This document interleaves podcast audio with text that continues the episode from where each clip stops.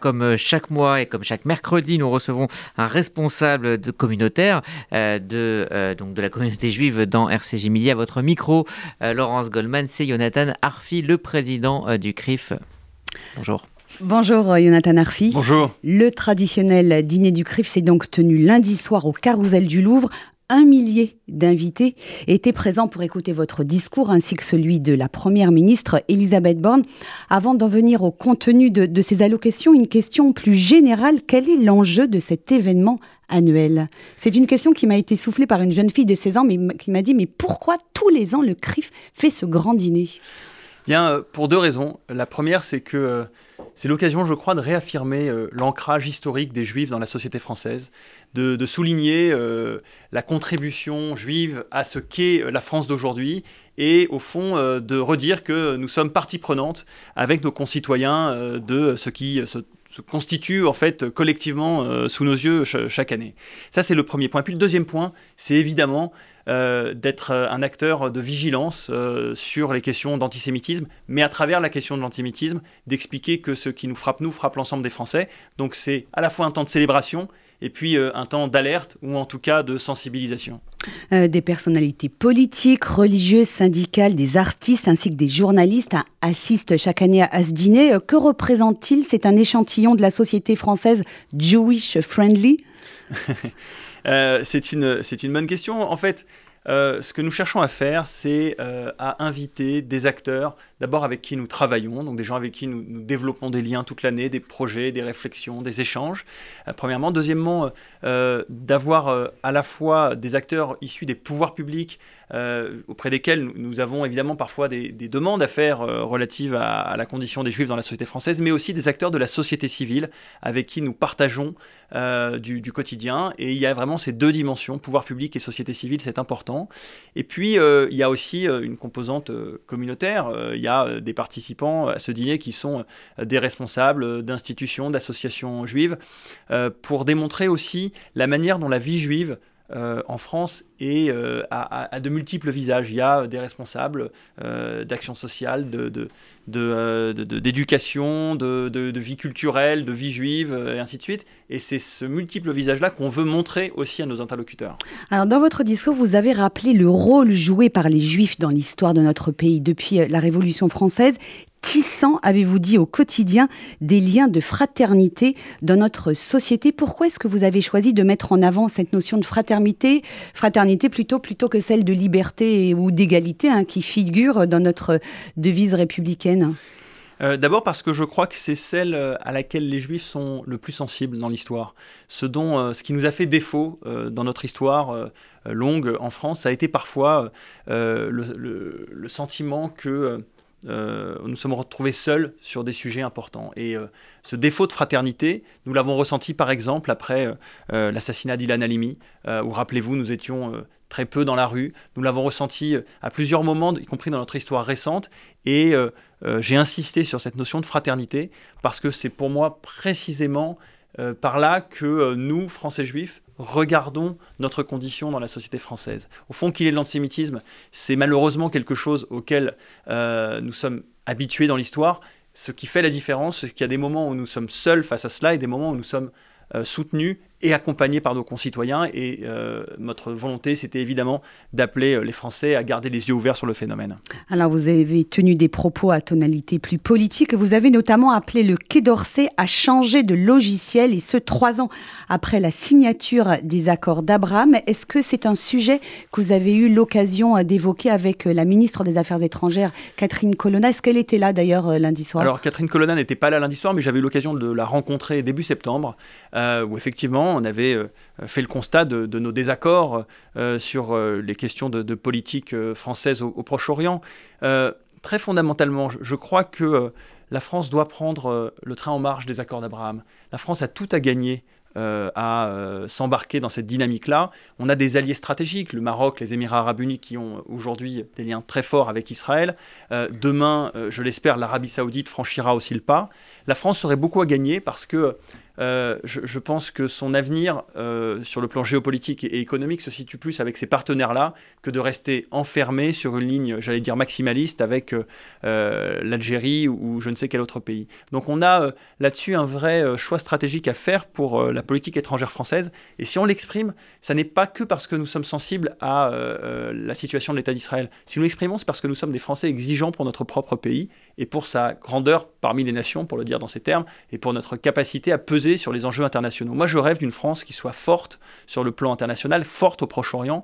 Euh, on a des valeurs qui euh, sont parfaitement euh, alignées avec celles de, l'État d'Israël, et je trouve que la France gagnerait à, être plus impliquée, avec une politique plus équilibrée, effectivement. Alors Elisabeth Borne, elle était euh, l'invitée d'honneur de, cette soirée du CRIF. Elle a appelé à combattre l'antisémitisme de toutes nos forces partout où il se trouve. Et de votre côté, vous avez rappelé que la France avait une obligation de résultat dans la lutte contre l'antisémitisme. Est-ce que le, nouveau plan de lutte gouvernementale qui a été euh, annoncé euh, il y a une dizaine de jours vous paraît de nature à satisfaire cette demande? Alors, ben, un plan. Il répond à plusieurs problématiques que vous aviez soulevées euh, régulièrement au CRIF. Hein. Exactement. Alors, ce plan, euh, il, répond. Euh, enfin, il s'évalue, il s'évaluera sur l'exécution, hein, évidemment, plus que sur sa conception. moi, ce qui me frappe dans ce plan, d'abord, c'est le fait que c'est un immense effort de formation des agents publics et de tous les acteurs qui sont sur le terrain confrontés à la, à la, question de, du racisme, de l'antisémitisme, des discriminations. Et c'est important parce que très souvent, la difficulté que nous rencontrons sur le terrain, c'est que quand il y a un acte d'antisémitisme du quotidien, eh euh, on va se retrouver face à un acteur euh, fonctionnaire local ou autre euh, qui est une forme d'autorité à ce moment-là et qui n'est pas capable de le décrypter correctement parce qu'il n'a pas été formé à cela. Il n'a pas été formé notamment à voir les formes nouvelles d'antisémitisme, le complotisme, l'islamisme, la haine d'Israël. Et notre responsabilité, c'est d'être vigilant, et, je l'ai dit à plusieurs reprises, sur ce que cette formation contiendra sur les questions d'antisémitisme. Nous voulons que sur les questions d'antisémitisme, la définition qui serve de définition de référence soit celle de l'IHRA, qui intègre évidemment les différents visages de l'antisémitisme. Alors, autre sujet de l'actualité de cette semaine, cette députée de la France insoumise qui a été nommée vice-présidente du groupe d'études sur l'antisémitisme à l'Assemblée nationale. Ercilia Soudès, c'est son nom. Elle avait accueilli au mois de décembre, euh, à son arrivée à l'aéroport de Paris, Salah Amouri, euh, c'est ce franco-palestinien condamné pour complicité de terrorisme en Israël. Après sa déportation en Israël, avait-elle écrit sur Twitter Comment vous comprenez qu'elle soit membre de ce groupe parlementaire et qu'elle elle en a même été nommée vice-présidente D'abord, euh, elle ne sait pas que l'antisionisme, euh, c'est de l'antisémitisme aujourd'hui en France, euh, peut-être. Alors d'abord, c'est le jeu des nominations avec les groupes hein, qui permet à des, députés de la France insoumise d'avoir ce genre de poste ou à, sur d'autres sujets au Rassemblement national. ça démontre surtout sur le plan politique une chose, c'est que pour eux, l'antisémitisme, enfin le combat contre l'antisémitisme, c'est pas une fin, c'est un moyen. Ce qu'elle veut, c'est euh, au fond se servir de euh, cette position euh, dans, le groupe de lutte contre l'antisémitisme, de groupe d'études sur l'antisémitisme, pour pouvoir gagner un certificat lui permettant de dire qu'elle est tout à fait honorable sur ces sujets-là. Et parce qu'elle sait qu'ils savent qu'ils ont là-dessus maintenant une étiquette qui leur colle à la peau. Et donc on a, on a la responsabilité de le dénoncer régulièrement. après, je, connais euh, leur, système, c'est-à-dire qu'ils veulent faire de l'agitation euh, pour qu'il euh, y, ait un buzz qui se crée autour d'eux. Enfin, c'est maintenant, on est un peu habitué à leur fonctionnement depuis le mois de juin. C'est leur stratégie politique qui est construite autour de cela.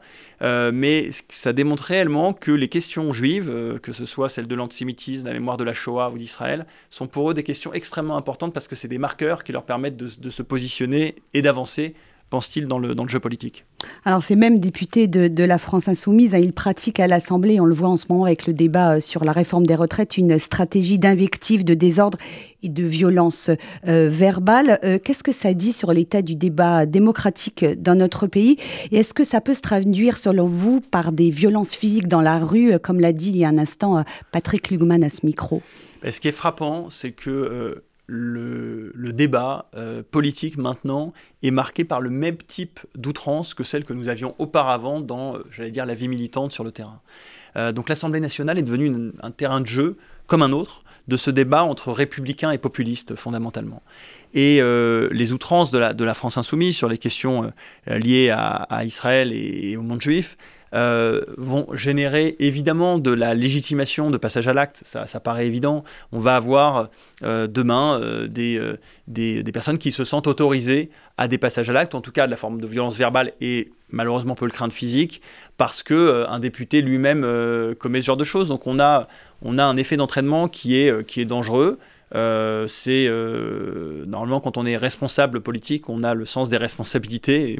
C'est effectivement ce qui manque aujourd'hui euh, clairement à la France insoumise.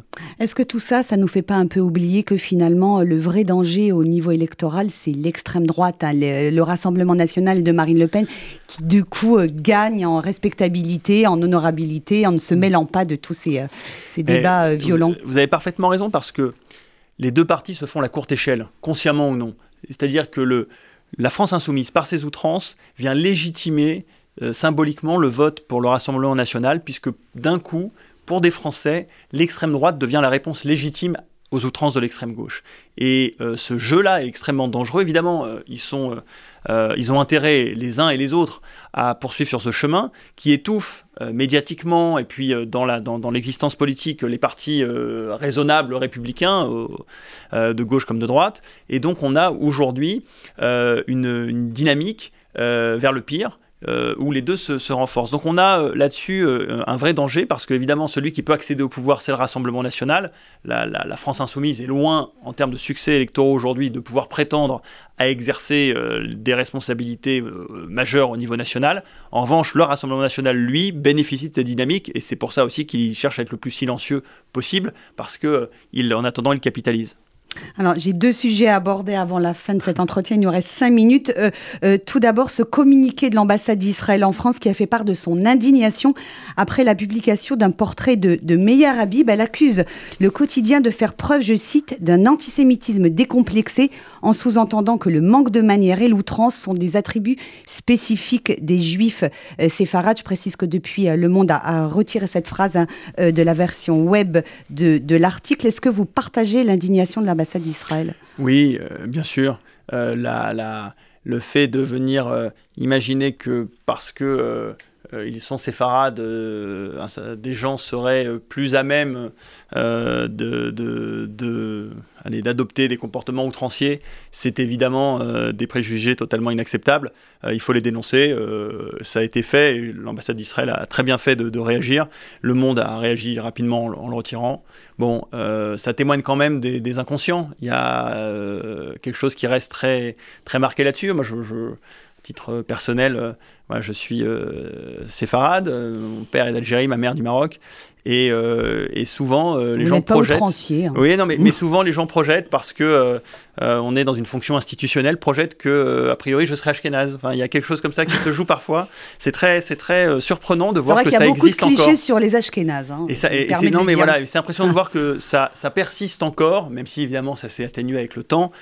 donc bon, visiblement, il faudra encore un petit peu de temps au monde pour pour dépasser ces, ces préjugés-là. Ah, les derniers sujets, c'est la, situation euh, politique euh, en Israël et, qui interroge ou inquiète euh, une partie des juifs américains, notamment les membres du Parti démocrate. Ils sont inquiets pour la démocratie israélienne avec ce projet contesté de réforme de la justice. Est-ce que la communauté juive, dont vous êtes l'un des porte-parole, doit prendre position à ce sujet? Bah Écoutez, la communauté juive, d'abord, c'est une observatrice attentive de ce qui se passe en Israël. Elle est traversée par euh, les mêmes débats, euh, les mêmes euh, inquiétudes que celles qui traversent la société israélienne. On a aujourd'hui une société israélienne qui a fait preuve d'une vitalité démocratique exceptionnelle, avec à la fois ses institutions politiques, mais aussi les manifestations populaires. La société, c'est l'ensemble de, de ces éléments-là. Et donc, c'est un débat, au fond, qu'on retrouve dans la communauté juive de France. Et moi, je, pense que la responsabilité que nous avons au CRIF, c'est d'assurer le pluralisme de la, de la, et le débat d'idées dans la communauté. Donc de faire que chacun puisse s'exprimer euh, euh, sur ce sujet-là.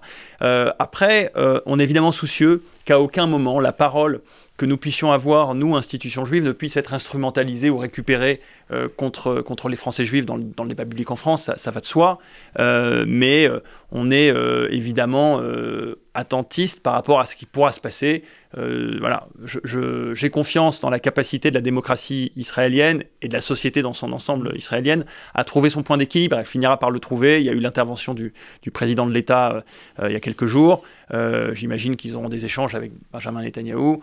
Euh, et puis, euh, on verra où tout cela atterrit. Mais euh, si on devait y avoir demain des sujets majeurs sur l'évolution de la nature démocratique ou sur le caractère juif d'ailleurs, la loi du retour et autres, alors on pourrait s'exprimer. En attendant, eh bien, il est urgent de, regarder et d'attendre de voir comment les choses se passeront. Parce que ça pose tout de même une question, je voudrais qu'on conclue là-dessus pour nous, juifs français. Est-ce qu'on peut être en désaccord avec la politique d'un gouvernement, en l'occurrence celui de Benjamin Netanyahou, tout en étant sioniste et, sans être immédiatement euh, taxé d'anti-sioniste Où se situe la limite entre la critique d'un gouvernement qui peut être légitime et des propos anti-sionistes alors, euh, bon, il y a quand même une grande différence entre la, critique d'un gouvernement et, l'antisionisme. Évidemment, le, soutien euh, des institutions juives, il est à, l'État d'Israël et, aux Israéliens.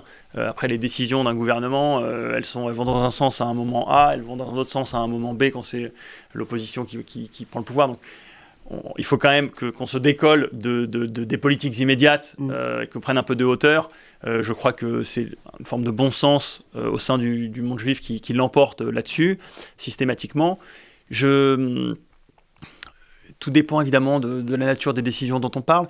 Ce qui, moi m'importe, c'est que euh, sur des sujets qui puissent avoir un, impact pour le, pour le monde juif, je pense par exemple à la question de la loi du retour, je pense évidemment si demain des, choses dénaturaient un peu le caractère vraiment démocratique de l'État d'Israël, alors ça aurait un impact parce que le monde juif, il vit au diapason de ce qui se passe aussi en Israël.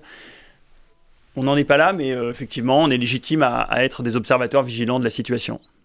Merci Jonathan Arfi.